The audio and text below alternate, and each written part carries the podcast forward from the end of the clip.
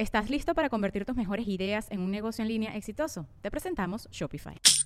Tal vez no lo sabías, pero nuestro podcast More Than Mamis es un negocio. Y lo comenzamos, por supuesto, para desahogarnos y hablar sobre la maternidad, no para convertirnos en expertas de ventas y del e-commerce. Así que sí, necesitábamos ayuda para vender nuestro merch y poner en marcha nuestra tienda. Por eso estamos tan contentas de usar Shopify. Regístrate con tan solo un dólar por mes en shopify.com barra sonoro, todo en minúsculas. Ve a shopify.com barra sonoro para llevar tu negocio al siguiente nivel. Shopify.com barra sonoro. Bienvenidos todos a un nuevo episodio de Negra como yo. Hoy estoy muy feliz y muy honrada porque mi invitada es, bueno, lujazo, lujazo. Ya, señores, ya se acabó el chaborreo. Aquí tenemos pura gente cara costosa, súper fancy. O sea, bienvenida Adriana Bo. Madre mía, me estabas pintando así. Digo, ¿quién es esa? La quiero conocer. Tú, tía, tú. Madre mía, me has pintado tan bien que, oye, qué gusto, gracias. De nada, de nada. El honor es mío por estar aquí contigo, bueno, con vosotras y, y estar aquí en esta comunidad que has eh, estado construyendo durante tanto tiempo. Así que muchas gracias por contar conmigo. Hace mucha ilusión estar aquí. Démosle la bienvenida a la diversidad. Escuchemos las voces de los afrolatinos por el mundo y soltemos esas conductas nocivas que nos limitan como sociedad. Soy Gisette Rosas y esto es Negra como yo, el podcast.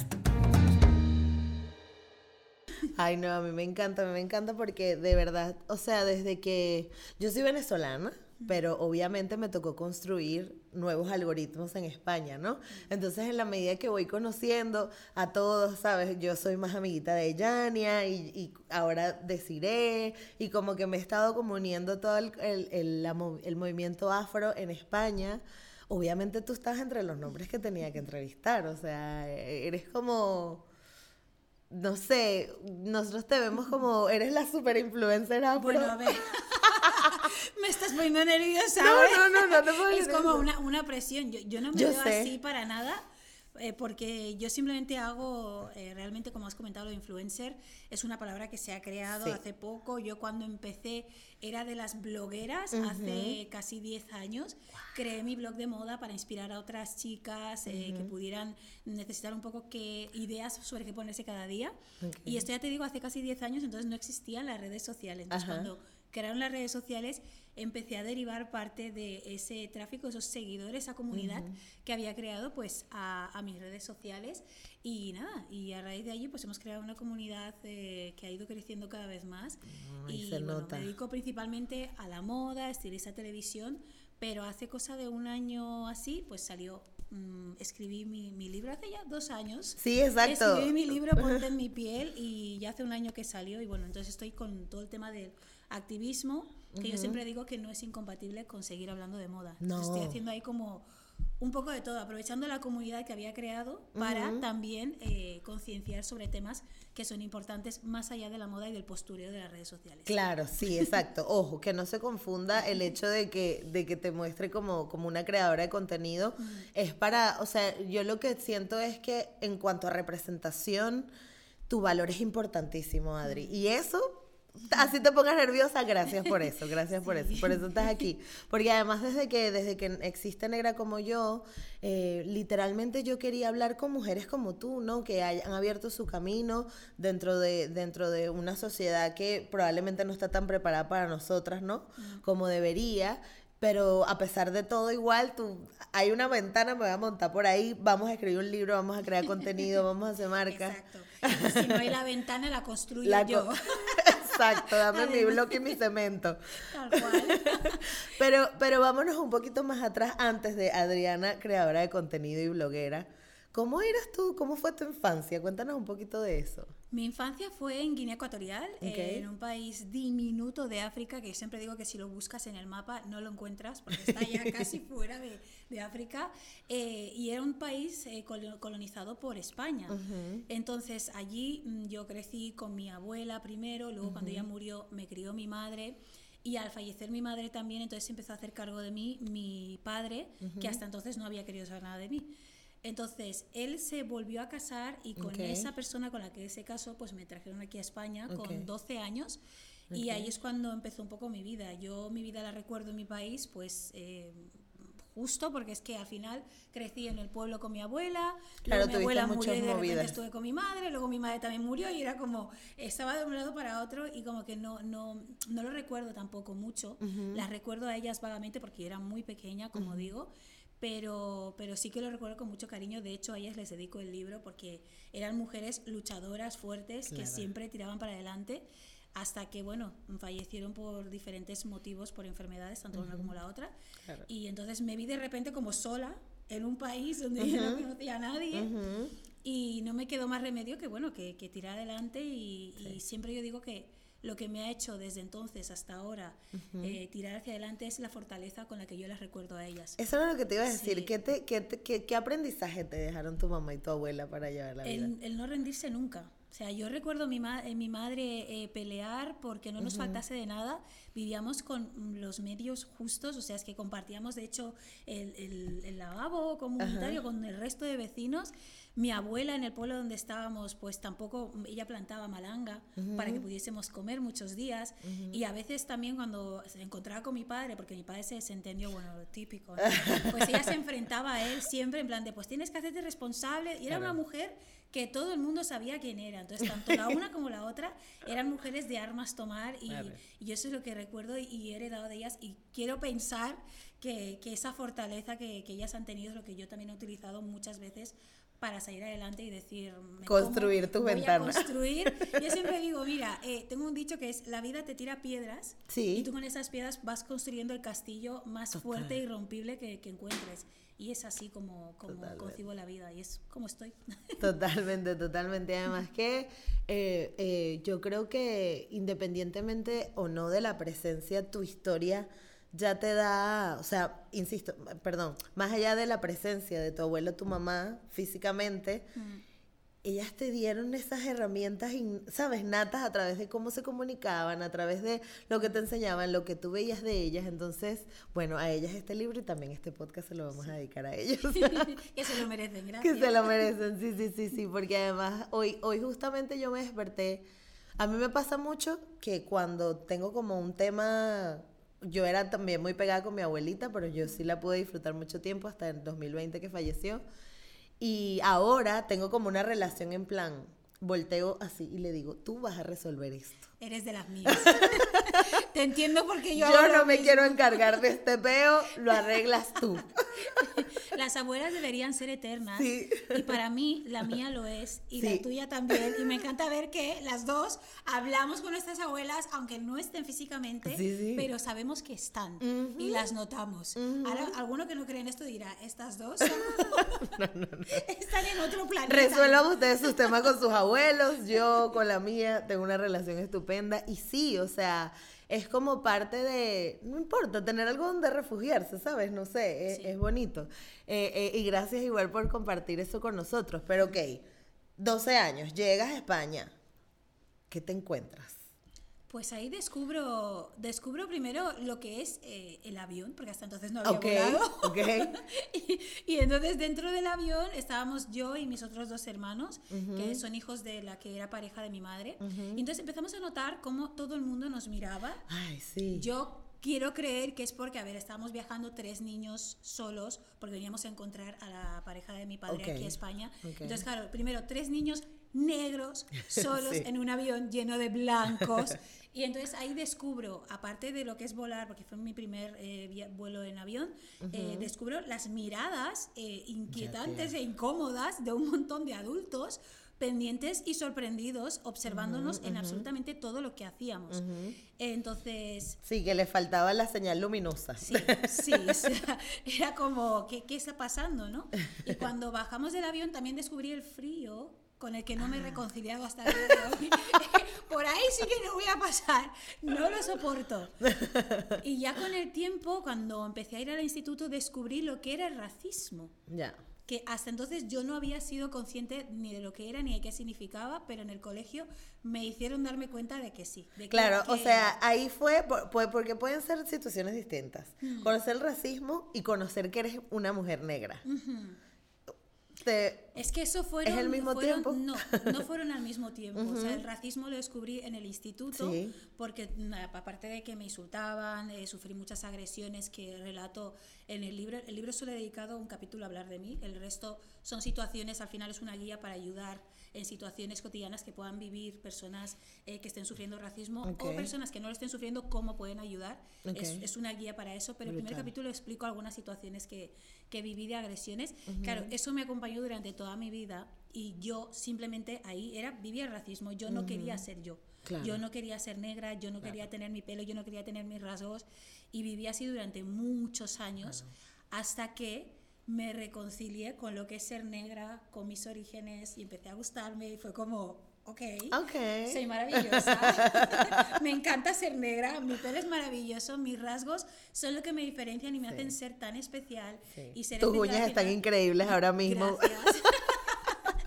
Gracias. Las tuyas también. Sí. Me encanta porque somos muy de colores tú y yo. Sí, sí, sí, Flower power total. Total. Y entonces ahí en mi etapa adulta es cuando ya fue cuando me reconcilié con lo que es ser mujer negra.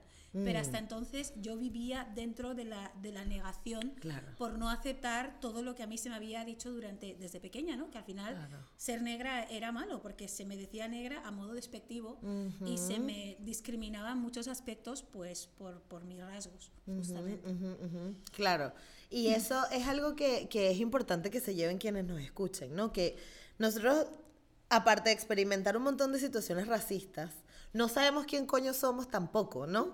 Y aparte crecemos todo el rato constantemente negando no, desde nosotros mismos y nuestro entorno todo el rato, ¿no? También, porque entonces empieza todo el tema de que no puedes ir al colegio con ciertos peinados o que eh, ciertos peinados o para trabajar, o vístete de tal manera, o vístete tales colores, o sabes, como que hay un montón de cosas que te da el entorno, más lo que tú estás viviendo, más lo que es el mundo.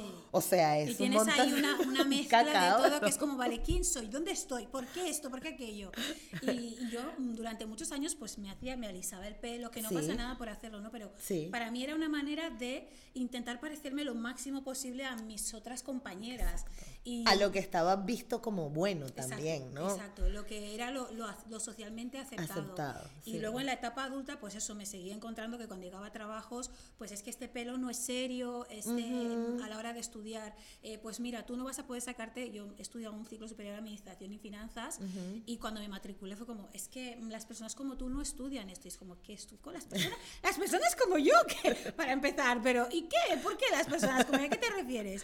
¿Qué tendrá que ver el que puedas acceder a una educación con el color de piel o de donde hayas nacido. Eso no tiene nada que ver. Entonces, me di cuenta a medida que iba creciendo de que tendría que ir como derribando muchísimos eh, muros, pero tampoco me centraba en ello, porque al final es lo que yo quiero, ir a por ello, luchar por ello, acordarme mucho de si mi abuela, mi madre con menos recursos lo hicieron, yo tengo que poder también y con eso voy con todo. Exactamente.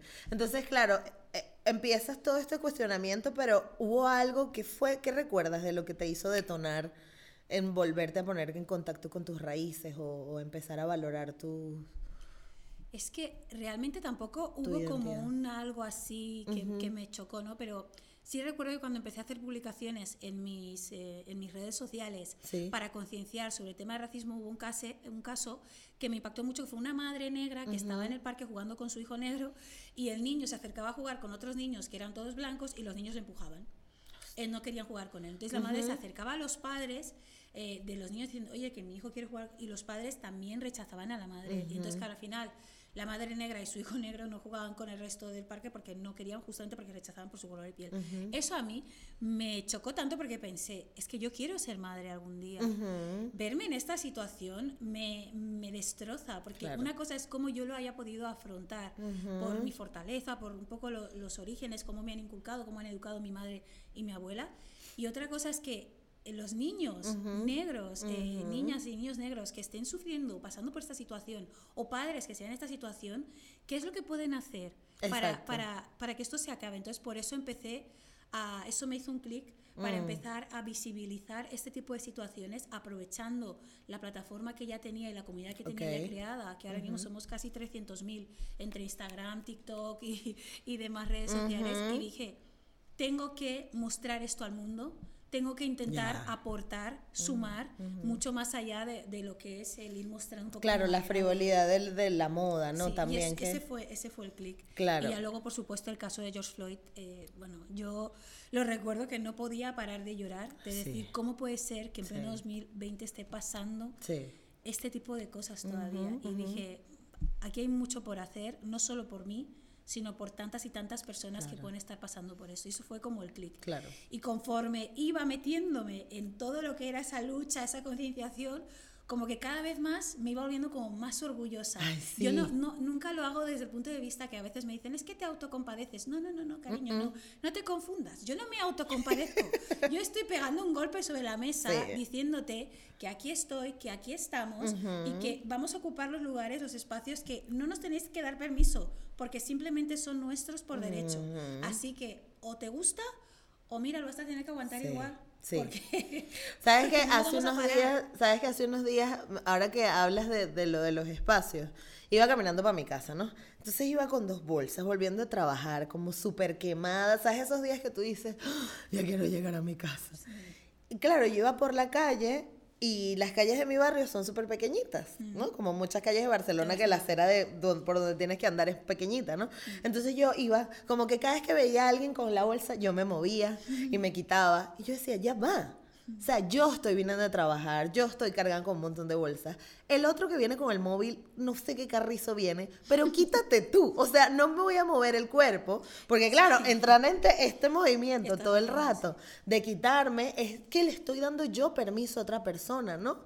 Y, darte cuenta de, de que esos espacios que estás cediendo todo el rato son espacios que te estás quitando a ti. Pero eso es instintivo, o sea, al final es como algo que se nos ha implantado por la sociedad, por cómo hemos crecido durante muchos años y que ya te sale innato, ¿no? Pues ahora es justamente intentar girar esto, intentar dar la vuelta y decir, a mí me pasa también en la calle, por eso te estaba entendiendo cuando lo decías, de decir, oye, muchas veces te chocan porque no son capaces de apartarse. Pues mira, yo también. Si se trata de esto, a ver quién puede más. porque yo llevo las bolsas, tú no, así que te vas a comer. Exacto. las bolsas como no te apartes. Claro, claro, claro. O, o párate un segundo, yo paso, sabes, tú vienes, vienen a otra velocidad, no le están prestando. Y chama, o sea, cada vez que analizas, ¿no? Cómo se comporta la cultura blanca es este flow. Sí. Es el de, no me voy a quitar, porque esto ha sido mío por... No, es que no ha sido tuyo nunca, coño. O sea... entérate. entérate, ¿no? Entonces uno está todo el rato como que pegando gritos de, quítate. Y, y, ya yo creo que a nivel de activismo, muchos activistas estamos ya en plan y que, mira, ya no quiero un coño. Ahora me pagas lo que valgo. Lo que sí, se acabó. Se acabó. El, el, mira, yo cuando empecé a trabajar... Justo eso te quería preguntar. En el tema de la moda me empezaron a invitar a desfiles, a, pues, y cuando llegaba a eventos, cuando llegaba era como, eh, ¿quién te ha invitado? ¿Cómo quién me ha invitado? No, no, es que no hay más como tú dentro, ¿no? Mm. más como yo, que no habían más chicas negras dentro, entonces era como, que, como si me estuviese colando, ¿no? Y yo, no, no, yo tengo mi invitación, yo tengo mi acreditación y estoy aquí por derecho porque me lo he ganado y soy esta persona y tal y tal. Entonces ya sí que te dejan entrar, pero de primeras es como que te encuentras con el muro y ya te tienes que poner como a la defensiva y, demostrar que estás allí porque lo mereces, porque lo vales, porque te lo has ganado. Es como que siempre cuesta mucho más. Sí. Pero eh, estamos avanzando. Yo soy una persona muy positiva. Y yo creo que todo esto que estamos haciendo, tú a través de esta plataforma tan maravillosa, yo a través de mis redes sociales, tantas otras activistas como Desiree Vela, Lucía Ambomio, que somos un montón, eh, con el trabajo que estamos a todas, haciendo. Las amamos. con todo lo que estamos haciendo, estamos como rompiendo todas esas barreras. Y sí es verdad que queda mucho por hacer, pero entre todas estamos haciendo un equipo maravilloso que estamos consiguiendo romperlas de una vez por todas. Así que esa preocupación que yo tenía cuando inicié en esto con el clic que te explicaba del, caso del niño negro en el parque, creo que cada vez más como que voy viendo la luz, voy viendo como que ya está pasando cada vez menos. Queda mucho, pero me voy a quedar con la parte positiva. Claro, exacto. No, y que además tenemos que, tenemos que validar el trabajo que estamos haciendo, ¿no? Y yo creo que, no, sé, obviamente te pasará que te llega mensajes en plan, no lo había, no había caído en cuenta de esto, me imagino que con el libro pues recibirás un montón de comentarios. Cuéntanos la historia del libro. La historia del libro viene de muy lejos, desde que em, empecé apuntar pues situaciones que yo vivía, eh, ya sea en el trabajo, ya sea a nivel escolar. Yo siempre iba tomando notas de, de momentos y también pues de mi entorno, de mi hermana, de mis hermanos, bueno, iba tomando nota de todo. Y, y, a raíz de las redes sociales que empecé a hacer pues esta crítica, esta denuncia, esta visibilización, no solamente del racismo, sino también de otras discriminaciones que yo pienso que al final como sociedad pues estaría bien tomar conciencia para mejorarlas y avanzar, pues a raíz de eso pues un día me contactaron de la editorial Planeta, de Libros Cúpula, para proponerme escribir este libro. Y yo realmente fue como el momento. O sea, es como cuando se juntan Qué situaciones que dices, es que es el momento, porque yo ahí llevo tiempo apuntando, tomando nota de todo. Todo mi entorno me decía siempre, Adri, algún día tienes que escribir un libro, no solo con tus vivencias, sino con estas situaciones. Y cuando me llegó la propuesta fue como, no me lo puedo creer. O sea, cuando dices, eh, era el momento. Todo se alineó. Y realmente fue allí cuando dije, bueno, voy a escribirlo, pero también tenía claro que no quería hacer el típico libro de, hola, soy Adriana, me ha pasado esto. No, o sea, está bien explicar mi vida un poco, pero también quería aportar. O sea, al final a mí lo que me preocupa siempre en mis redes sociales y en mi vida es que todo lo que yo haga que sume que sume a alguien, eh, que aporte Oye, ¿sabes qué aporta bastante? Los tips que te lanzas de cómo te pones el jersey.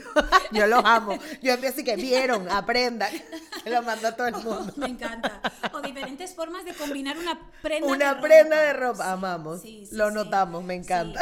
Pues eso es lo que me gusta siempre. Que digas, oye, pues a lo mejor estoy hablando de moda, a lo mejor estoy hablando de... Pero que tú salgas de, de allí, de ver mi contenido con algo más. Claro. Con que sepas algo más. Que a lo mejor era una marca que tú no conocías, que es emergente, que tal. Siempre intentar sumar. Y con el libro yo quería hacer eso. Quería aportar, quería ayudar tanto a las personas que estuviesen sufriendo racismo, como también si tú no lo estabas sufriendo, cómo podías ayudar. Porque a través del libro siempre digo que todos podemos ser activistas contra el racismo.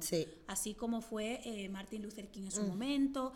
Todos podemos serlo. Eh, no en esa gran escala, a lo mejor sí, nunca se sabe, pero sí en nuestro día a día, en situaciones cotidianas, como ir al supermercado y yo me he visto en situaciones de que mm, te persigan por todo el supermercado como si fueras a robar.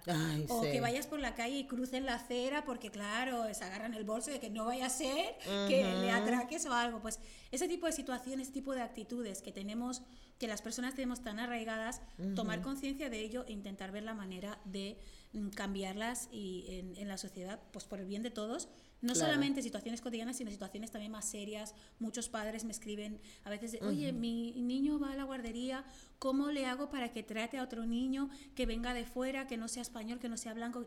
Pues aquí hay pautas. O cómo puedes hacer, pues situaciones que yo me he visto de que me nieguen, no te alquilamos el piso. ¿Por qué no? Porque no alquilamos piso a negros.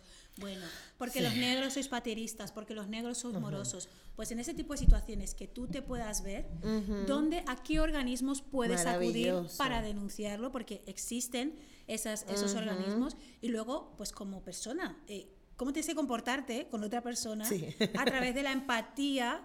y tratar a los demás como te gustaría que hicieran contigo, básicamente. absolutamente. el libro va de, todo esto.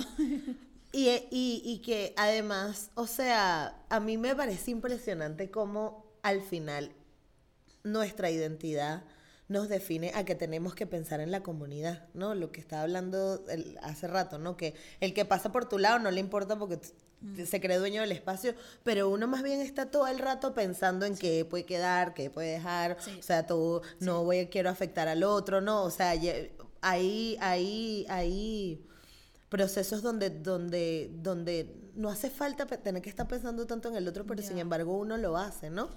Y ya yo creo que es parte de nuestro, nuestra forma de andar el mundo. Igual ya saben, Ponte en mi piel de Adriana Bo, búsquenlo en todas las librerías. ¿Dónde lo podemos adquirir? En todas las librerías, todas las plataformas digitales está disponible. También en Instagram puesto el enlace directo. Okay. Y, y, me gusta saber siempre el feedback de todas las personas que, que, me puedan enviar mensaje de, oye, lo he leído, me ha parecido esto. Sobre todo también de mi entorno más cercano cuando lo escribí pues eh, desde mi marido hasta mi mejor amiga, eh, mm, me decían cosas de, Adri, ¿te puedes creer que hace, con mi marido por ejemplo, llamamos, vamos a hacer a 16 años? Pues él, en 16 años, pues habían cosas, él sabe muchísimo porque al final ah, hemos crecido juntos. Claro. Pero tanto él como mis amigas hay situaciones que decían, ¿sabes que hasta que no has explicado esto no había caído en cuenta? Eh, ¿Sabes que hasta que no me has dicho esto no, no lo había pensado?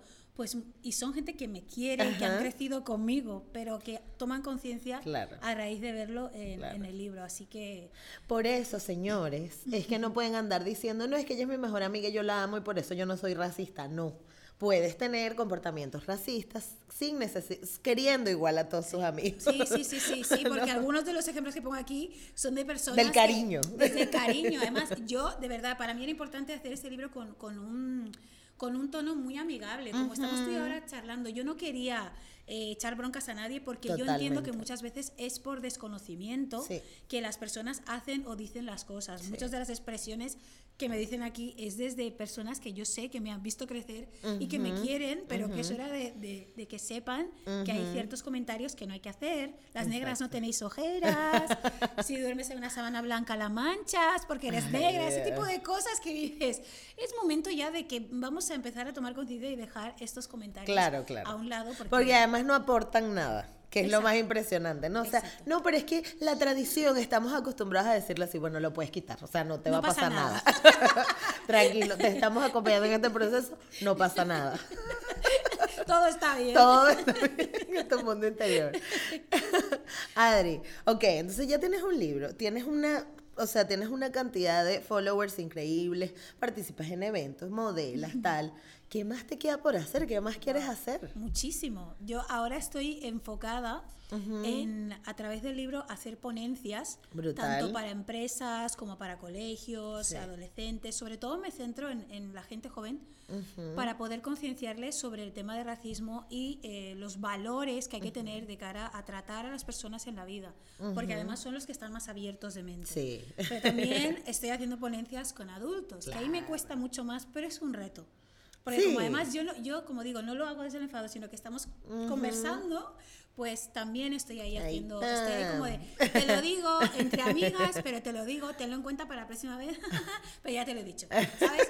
Acuérdate que cuando vayas a decir a una persona, eh, qué guapa eres para ser negra, no tienes el típico nombre de negra, pues todos esos comentarios tenlos en cuenta después de salir pues, de estos talleres que, que, estoy haciendo y que tengo intención de seguir haciendo a largo plazo. Nos encanta, nos encanta, Adri, porque además eh, yo creo que es una oportunidad además de, de dar tu forma, o sea, mostrar tu experiencia de primera mano, además que siempre quedan dudas. Eh, y yo algo que siempre comento es que si nosotras mismas como mujeres negras no, nos educaron desde chiquitas con el racismo, imagínate una persona que jamás ha tenido que experimentarlo, ¿no?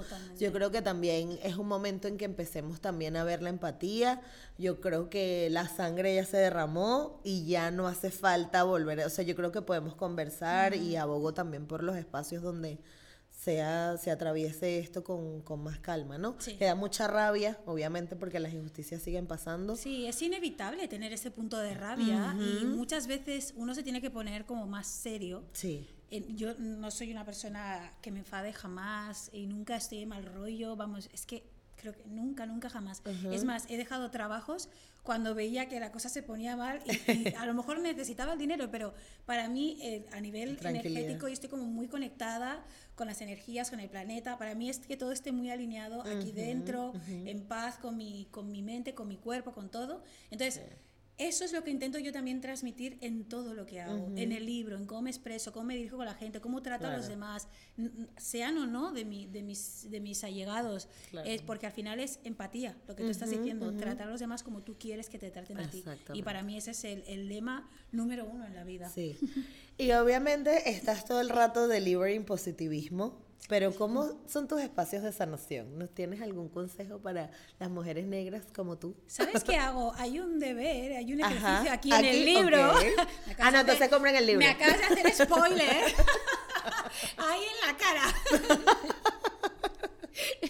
no, porque em, intento explicar también formas o tips que a mí me han funcionado o que me mm. funcionan para cuidarme a nivel mental y para reconciliarme conmigo misma, porque obviamente todos tenemos días malos, pero hay que entender que por suerte alguien inventó más días, entonces no pasa nada, no es una mala vida, es un mal día, ok, hay otros días. Entonces, dentro del día a día, intentar coger momentos, pues para hacer aquello que más te gusta, eh, poner la música alta, hacer ejercicios en positivo, como yo digo, que es escribir para recordarnos pues, de las, las, cosas buenas que tenemos, porque a veces es mucho más fácil como estar pendientes de lo que se nos da. mal, fustigarnos, que no valorar lo que de verdad, las cualidades que tenemos, que son un montón.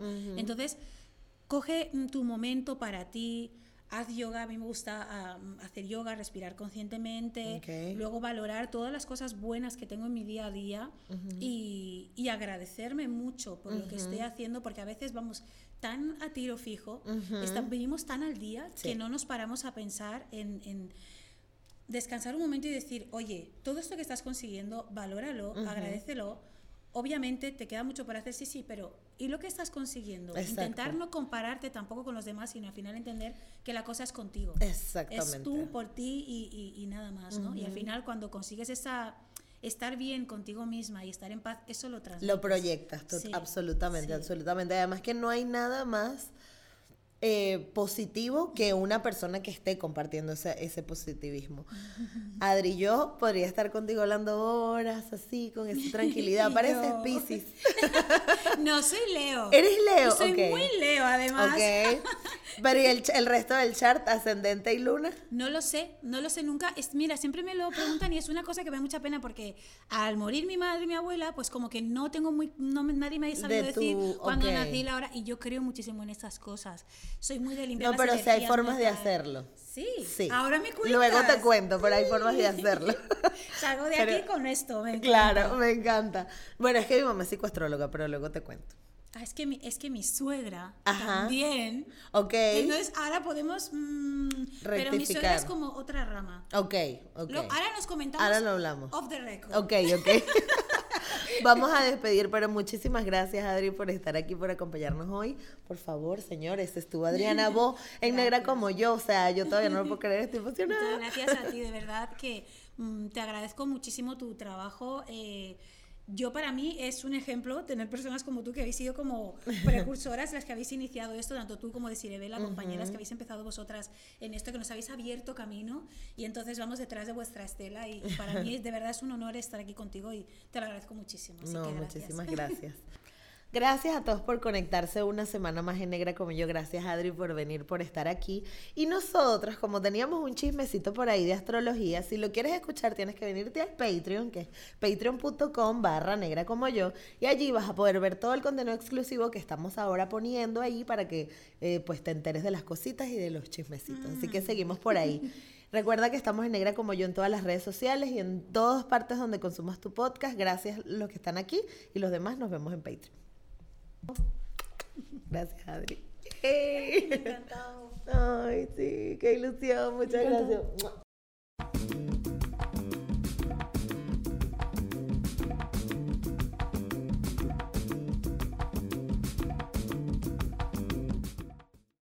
¿Y tú sabes cuál es tu peor error? La realidad es que nadie queremos hablar de ellos. Pero ¿qué pasa si entendemos que ese gran error puede ser mi mejor error? Todos, absolutamente todos los necesitamos para seguir evolucionando y para seguir creciendo. Así que en este podcast te invito a explorarlos a través de invitados espectaculares. Esto es Mi Mejor Error, con Dani Merlo. Mi Mejor Error, con Dani Merlo, está disponible en Spotify. With Lucky Land slots, you can get lucky just about anywhere. This is your captain speaking. Uh, we've got clear runway and the weather's fine, but we're just going to circle up here a while and uh, get lucky. No, no, nothing like that. It's just these cash prizes add up quick. So I suggest you sit back, keep your tray table upright, and start getting lucky. Play for free at LuckyLandSlots.com. Are you feeling lucky? No purchase necessary. Void where prohibited by law. 18 plus terms and conditions apply. See website for details.